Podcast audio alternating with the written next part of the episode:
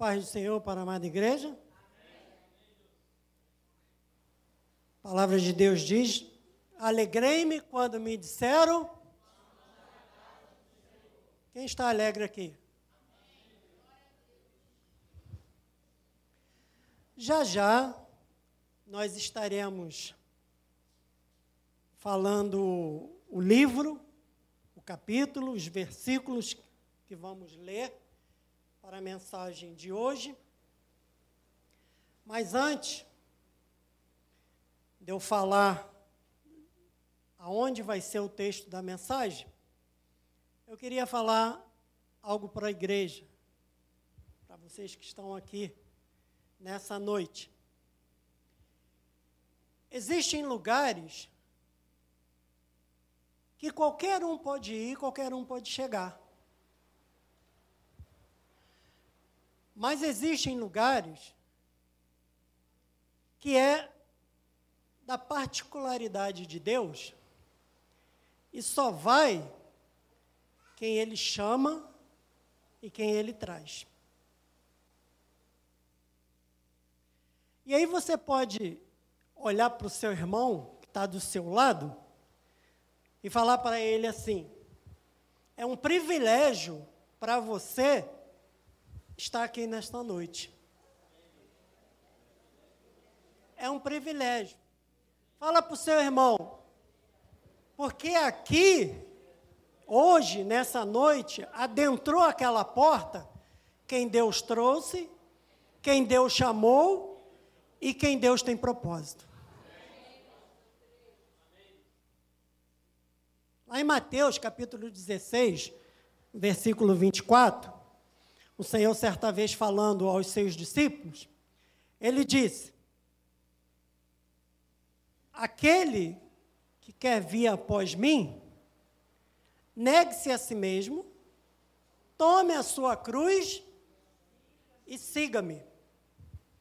Na, continua, na continuação do texto, a gente vai ler e vai entender que Jesus estava falando que se você vem pensando em ganhar, você já perdeu antes de chegar aqui. Mesmo que você chegue e tome lugar, você é um perdedor.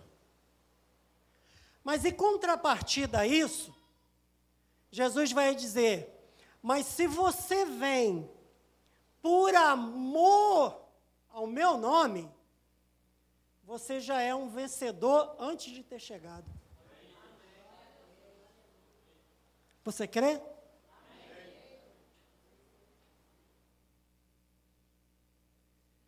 O texto da mensagem de hoje, ela se encontra em 2 Samuel, capítulo 9, e nós vamos ler do verso 1 ao verso 13.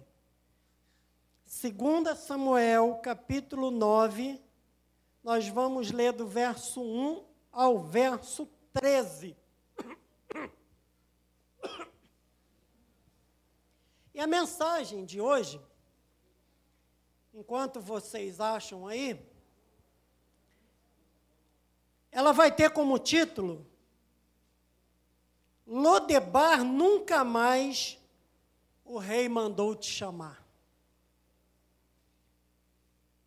Ou, em outras palavras, também podemos dizer: Deus se importa com você.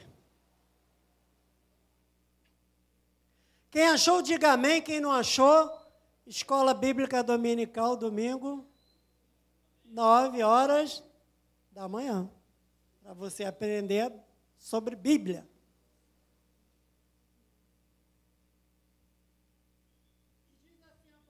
Deus, estou arrumando a bicicleta aqui. Diz assim a palavra de Deus, podemos? Disse Davi: Resta ainda, porventura, alguém da casa de Saul, para que use eu de bondade para com ele, por amor de Jonatas? Havia um servo na casa de Saul, cujo nome era Ziba. chamaram-no que viesse a Davi. Perguntou-lhe o rei: És tu Ziba? Respondeu: Eu mesmo, teu servo.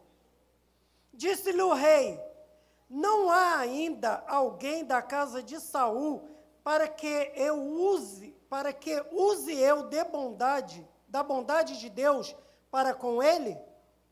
Então Ziba respondeu ao rei: Ainda há um filho de Jonatas, aleijado de ambos os pés. E onde está? perguntou-lhe o rei. Ziba lhe respondeu: Está na casa de Maqui, filho de Amiel, em Lodebar. Então mandou o rei Davi trazê-lo de Lodebar, da casa de Maqui, filho de Amiel. Vindo Mefibosete, filho de Jonatas, filho de Saul, a Davi, inclinou-se, prostrando o seu rosto em terra. Disse-lhe Davi, Mefibosete, ele disse, eis aqui teu servo. Então lhe disse Davi, não temas, porque usarei de bondade para contigo, por amor de Jonatas, teu pai, e te restituirei todas as terras de Saul, teu pai, e tu comerás pão sempre à minha mesa. Então se lhe inclinou e disse: Quem é teu servo para teres olhado para um cão morto, tal como eu? Chamou Davi a Ziba, servo de Saul, e lhe disse: Tudo o que pertencia a Saul e toda a sua casa dei aos filhos de, teu, de, de teu Senhor. Trabalhar leais, pois, a terra, tu e teus filhos, e teus servos, e recolherás os frutos, para que a casa de teu Senhor tenha pão que coma. Porém, Mefibosete, filho de teu senhor, comerá pão sempre à minha mesa. Tinha Ziba quinze filhos e vinte servos.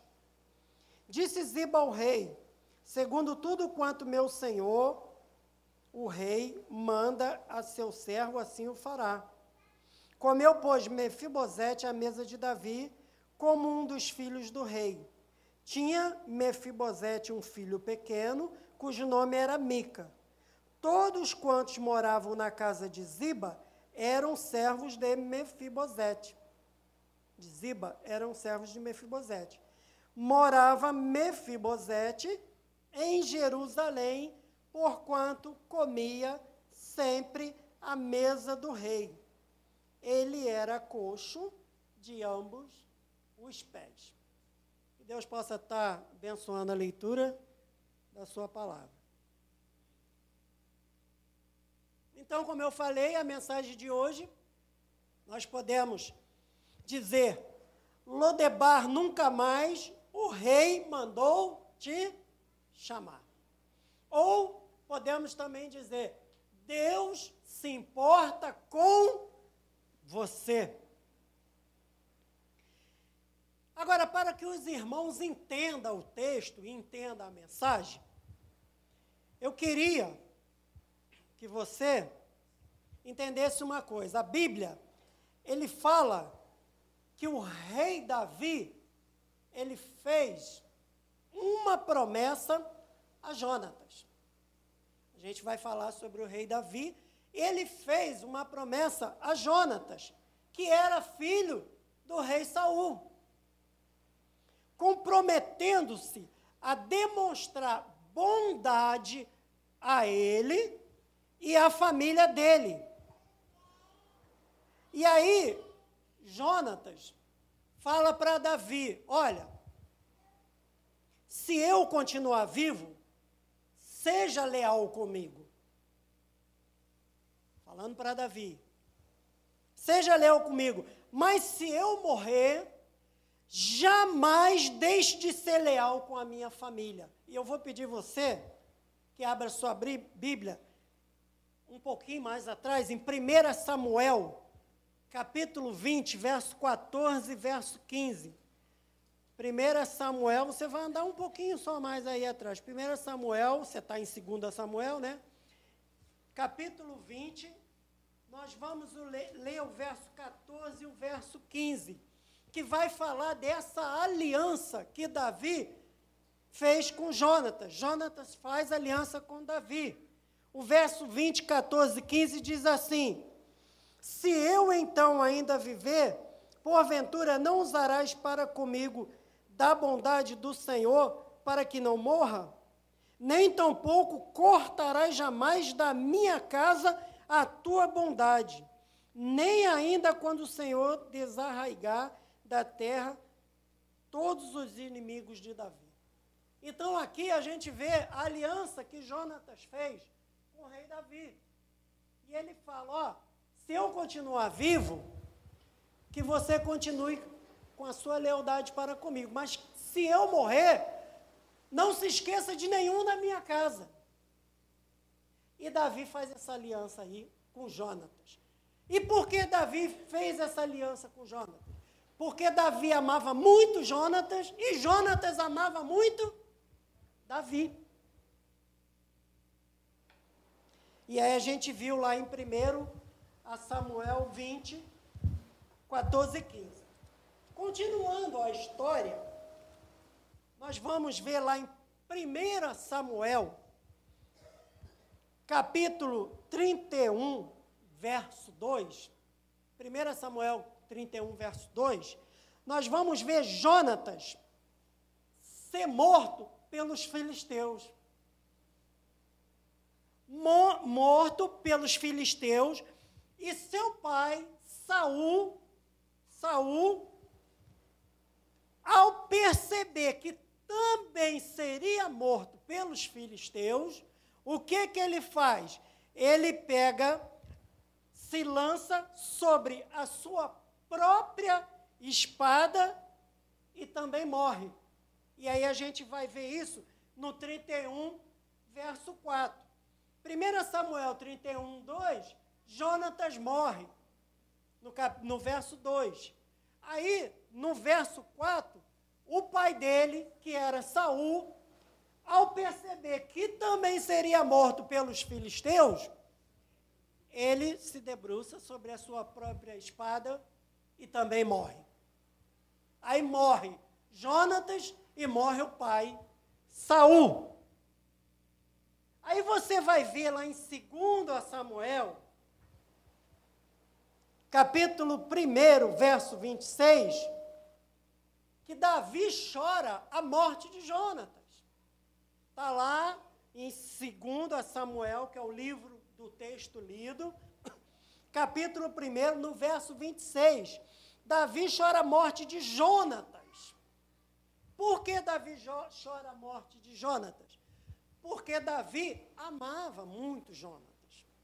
E quando ele ficou sabendo da morte de Jonatas, Davi chorou. Davi ficou triste com a morte de Jonatas.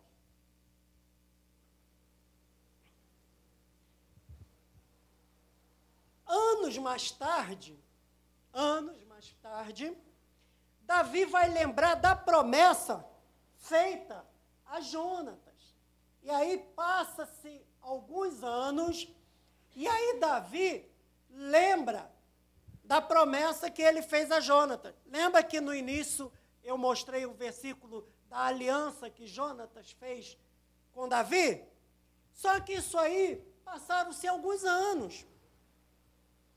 Mas mesmo passando alguns anos, Davi lembrou. Jonatas tinha morrido, Saul já tinha morrido, mas Davi lembra: opa, eu fiz uma aliança com Jonatas eu prometi a ele que usaria de bondade com a família dele.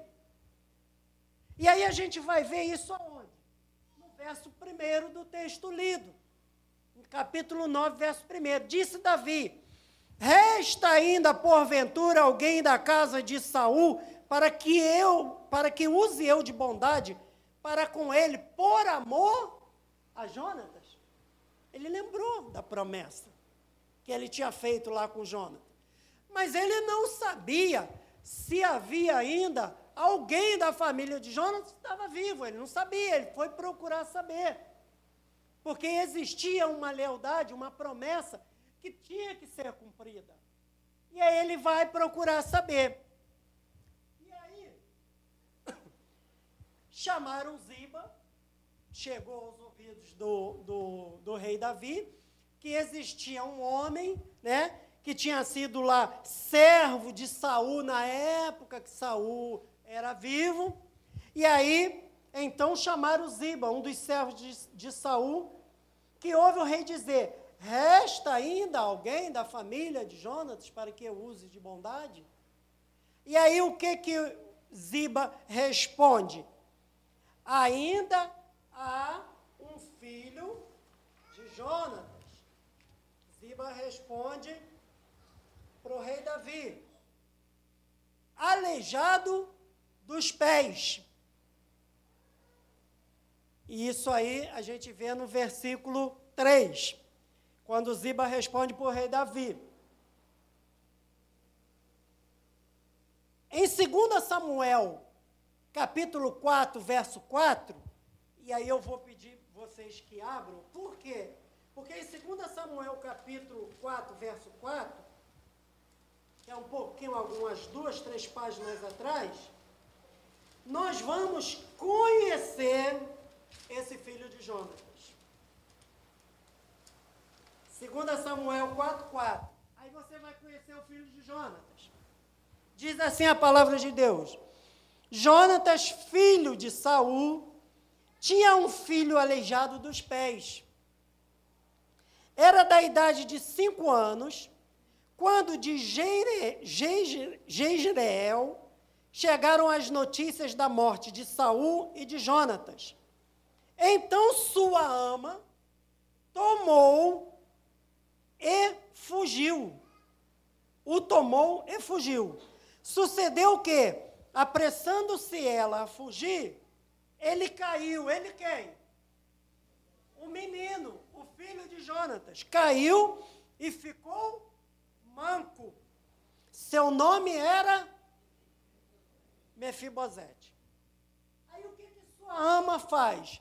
Ao saber que o pai, que era Jonatas, tinha morrido, ao saber que o avô, que era Saul, tinha morrido, ela se apressou em pegar o menino e fugir.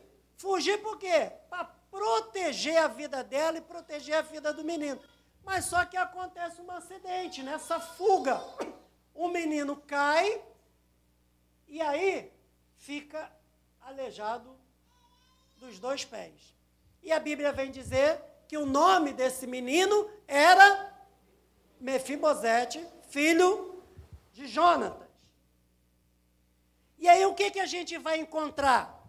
Mefibosete um príncipe abandonado no deserto. Olha só, Mefibosete, um príncipe abandonado aonde? No deserto. E por que, que ele era príncipe? Porque ele era neto de quem? Ele era neto de quem? Ele era neto de Saul. E ele era filho de quem? De Jonatas que era filho de Saul, era seu pai e seu avô. Ele era neto do rei, filho do príncipe herdeiro. Estaria, Mefibosete, estaria destinado à sucessão do trono de Israel caso seu pai não tivesse morrido. Por isso que ele era príncipe ele estaria cotado ali, estaria não, ele seria, né, é, destinado à sucessão do trono, se Jonas, seu pai, não tivesse morrido. Dessa forma, por ter morrido seu pai, ele perdeu o direito de pleitear o trono. Como naquela época, lá no passado, a medicina não era tão avançada como é hoje, e havia pouco conhecimento de ortopedia, né? O que, que aconteceu? Os ossos daquela, daquela criança cicatrizaram de forma errada, por isso seus pés cresceram deformados. Devido ao tombo que ele levou, a medicina não era avançada, não tinha o que a gente tem hoje, e aí ficou por isso mesmo, e ele ficou com os seus pés deformados. Agora vamos conhecer um pouquinho sobre esse nome Mefibosete. Você colocaria esse nome em um dos seus filhos? Hoje não, né? Hoje não. O nome Mefibosete em hebraico é composto por duas palavras. A primeira significa despedaçado. E a segunda, vergonha. Despedaçado e vergonha. Agora, o que que essa história vem mostrar para nós, vem, vem trazer para nós como lição para as nossas vidas, como lição para a igreja de hoje? Esse texto ele vem, ele vem nos mostrar, vem nos revelar o nosso próprio estado decaído, vergonhoso e vil. Assim é a expressão do nosso coração despedaçado por quê? Pelo pecado. Envergonhado diante de Deus e diante dos homens. A palavra de Deus vem dizer que por causa do pecado, todos foram destituídos da glória de Deus. E nós nos encontrávamos assim.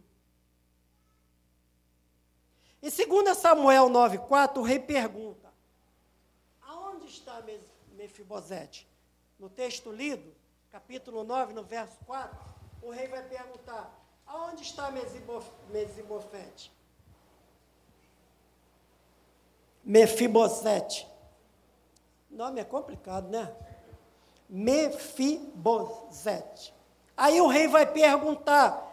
Aí Ziba responde: na casa de Maqui, em Lodebar. Ele estava morando de favor lá em Lodebar, na casa de Maqui. Mefibosete nasceu para ser príncipe, mas atualmente morava no deserto em Lodebar. Os irmãos já ouviram alguma vez alguém falar sobre Lodebar, o que significa, como era Lodebar? Você já ouviu falar alguma vez? Lodebar? O que, que vocês acham? Era um lugar bacana ou não?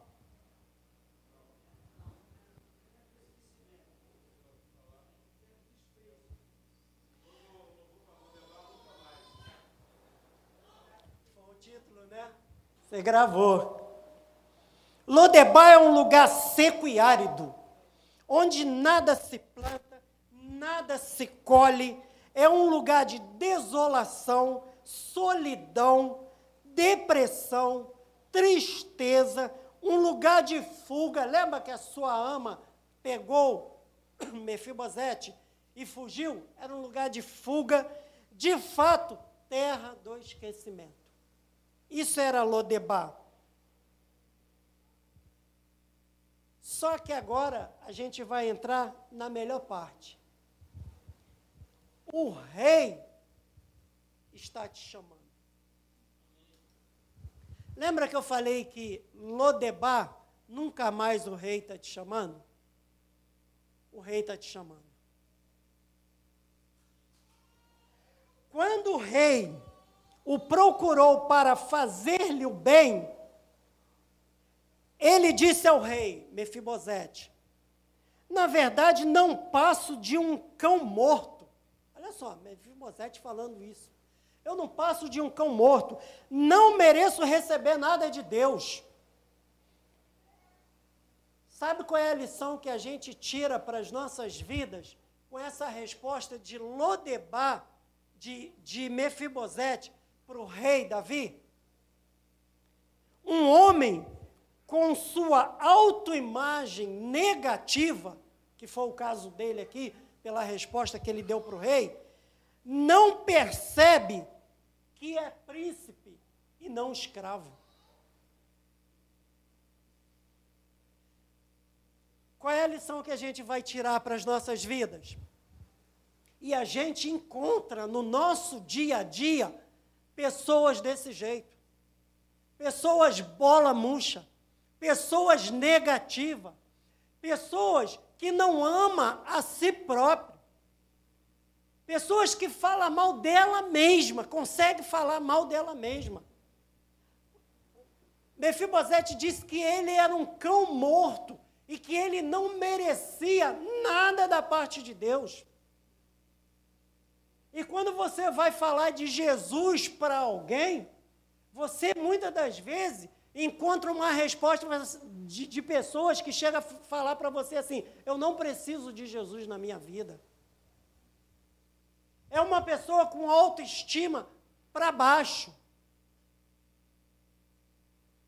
É uma pessoa que está morando aonde? Em Lodebar, no deserto. Ela não consegue, ela não consegue ela é tão para baixo, tão negativa, que ela não consegue perceber que ela é príncipe e não escravo. Nós não nascemos para ser escravo. Nós nascemos para sermos príncipes e princesa. Porque o nosso pai é rei. E nós somos co-herdeiro de Jesus Cristo, que é o Filho de Deus. Não nascemos para ser escravo.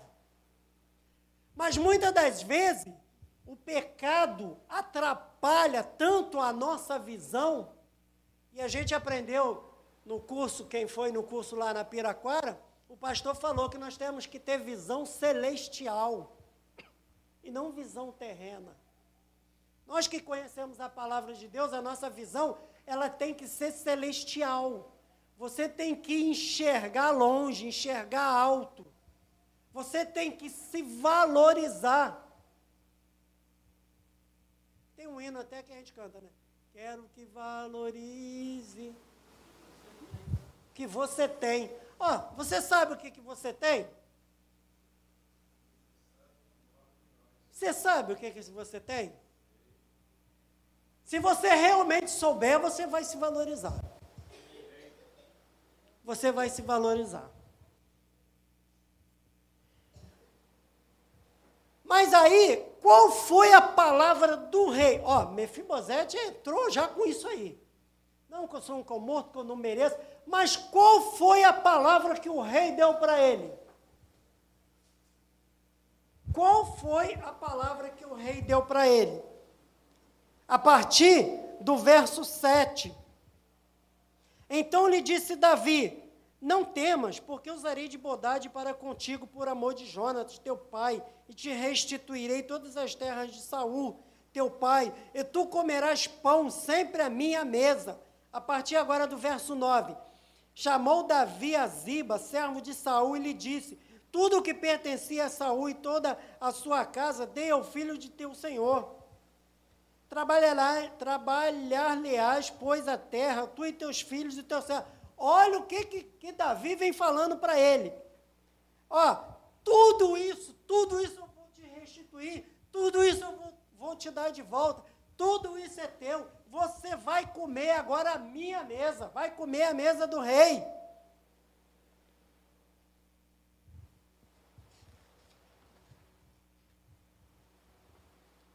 Queria chamar a atenção para você para algumas coisas.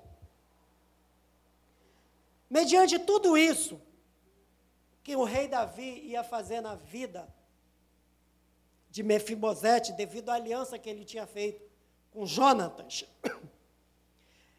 eu queria chamar a atenção de vocês para alguns significados espirituais de assentar-se à mesa do rei. Nós nos assentamos à mesa do rei. Mas você tem noção do significado espiritual que é para a minha vida e para a tua vida sentar na mesa do rei? Primeiro, primeiro significado espiritual de você se assentar à mesa do rei: receber honra real. É o primeiro significado. Sabe por quê? Porque rostos tristes, deprimidos, deficientes físicos, não era permitido entrar na presença do rei, porque ninguém vestido de pano de saco podia entrar pelas portas do rei.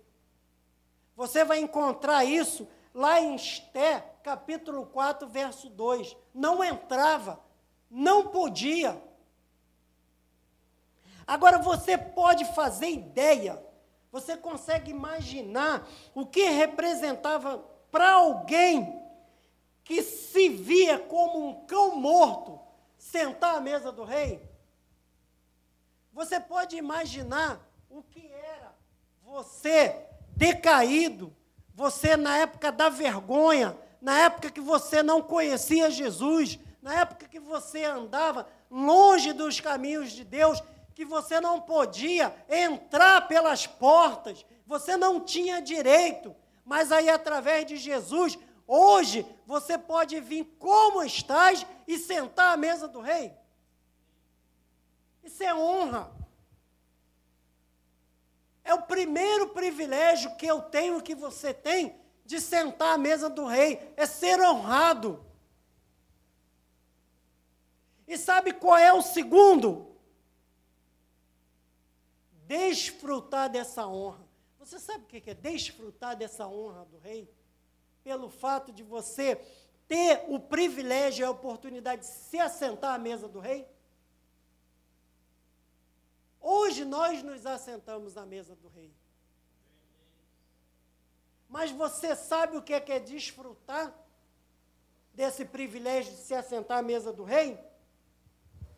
É estar bem próximo do Senhor, é desfrutar da abundância da sua provisão, é comer e beber do melhor.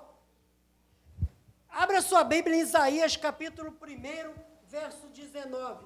O que, que diz em Isaías, capítulo 1, verso 19?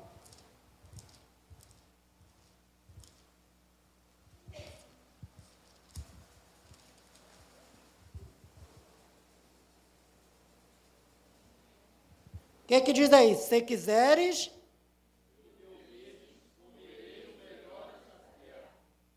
Comereis o melhor dessa terra, se quiseres e me ouvides. Desfrutar da mesa do rei é estar bem próximo do Senhor e desfrutar da abundância da sua provisão. É comer e beber do melhor comer e beber do melhor. Aí eu vou fazer uma pergunta para vocês. Davi fala para Mefibosete: Ó, você vai comer na minha mesa junto comigo. Aí pergunto eu: Tu acha que naquela mesa ali tinha Doriana? Tinha Primor? Tu acha que na mesa do rei tinha margarina? Tinha não. Na mesa do rei tinha manteiga de primeira qualidade. Além de você estar próximo do rei, você ia comer do bom e do melhor. Olha que privilégio. Uma pessoa que estava em Lodebar, no deserto, se considerava um cão morto, e aí hoje, sentado à mesa do rei, comendo do bom e do melhor. Que privilégio. E aí é diferente dos nossos dias hoje? Mas sabe por que muitas das vezes eu ou você não comemos do bom e do melhor? Porque vacilamos.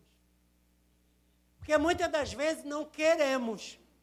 Porque o texto vai dizer assim: se quiseres, comerás do bom e do melhor.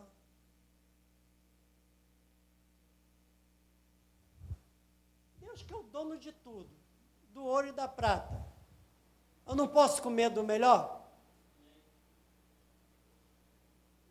Mefibosete estava comendo. Na mesa do rei, ia ter doce de amendoim como sobremesa? Não ia ter, ia ter pudim, né? É uma coisa do bom e do melhor, gente. Hã? Ó, aquele pudim feito com quatro caixinhas de leite moça.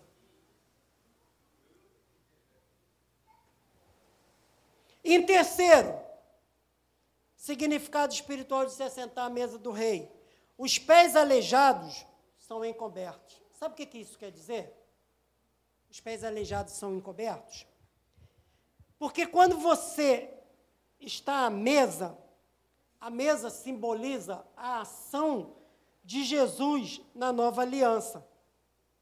Pois quando estamos assentados à mesa, Ninguém vê os pés um dos outros. Você vê?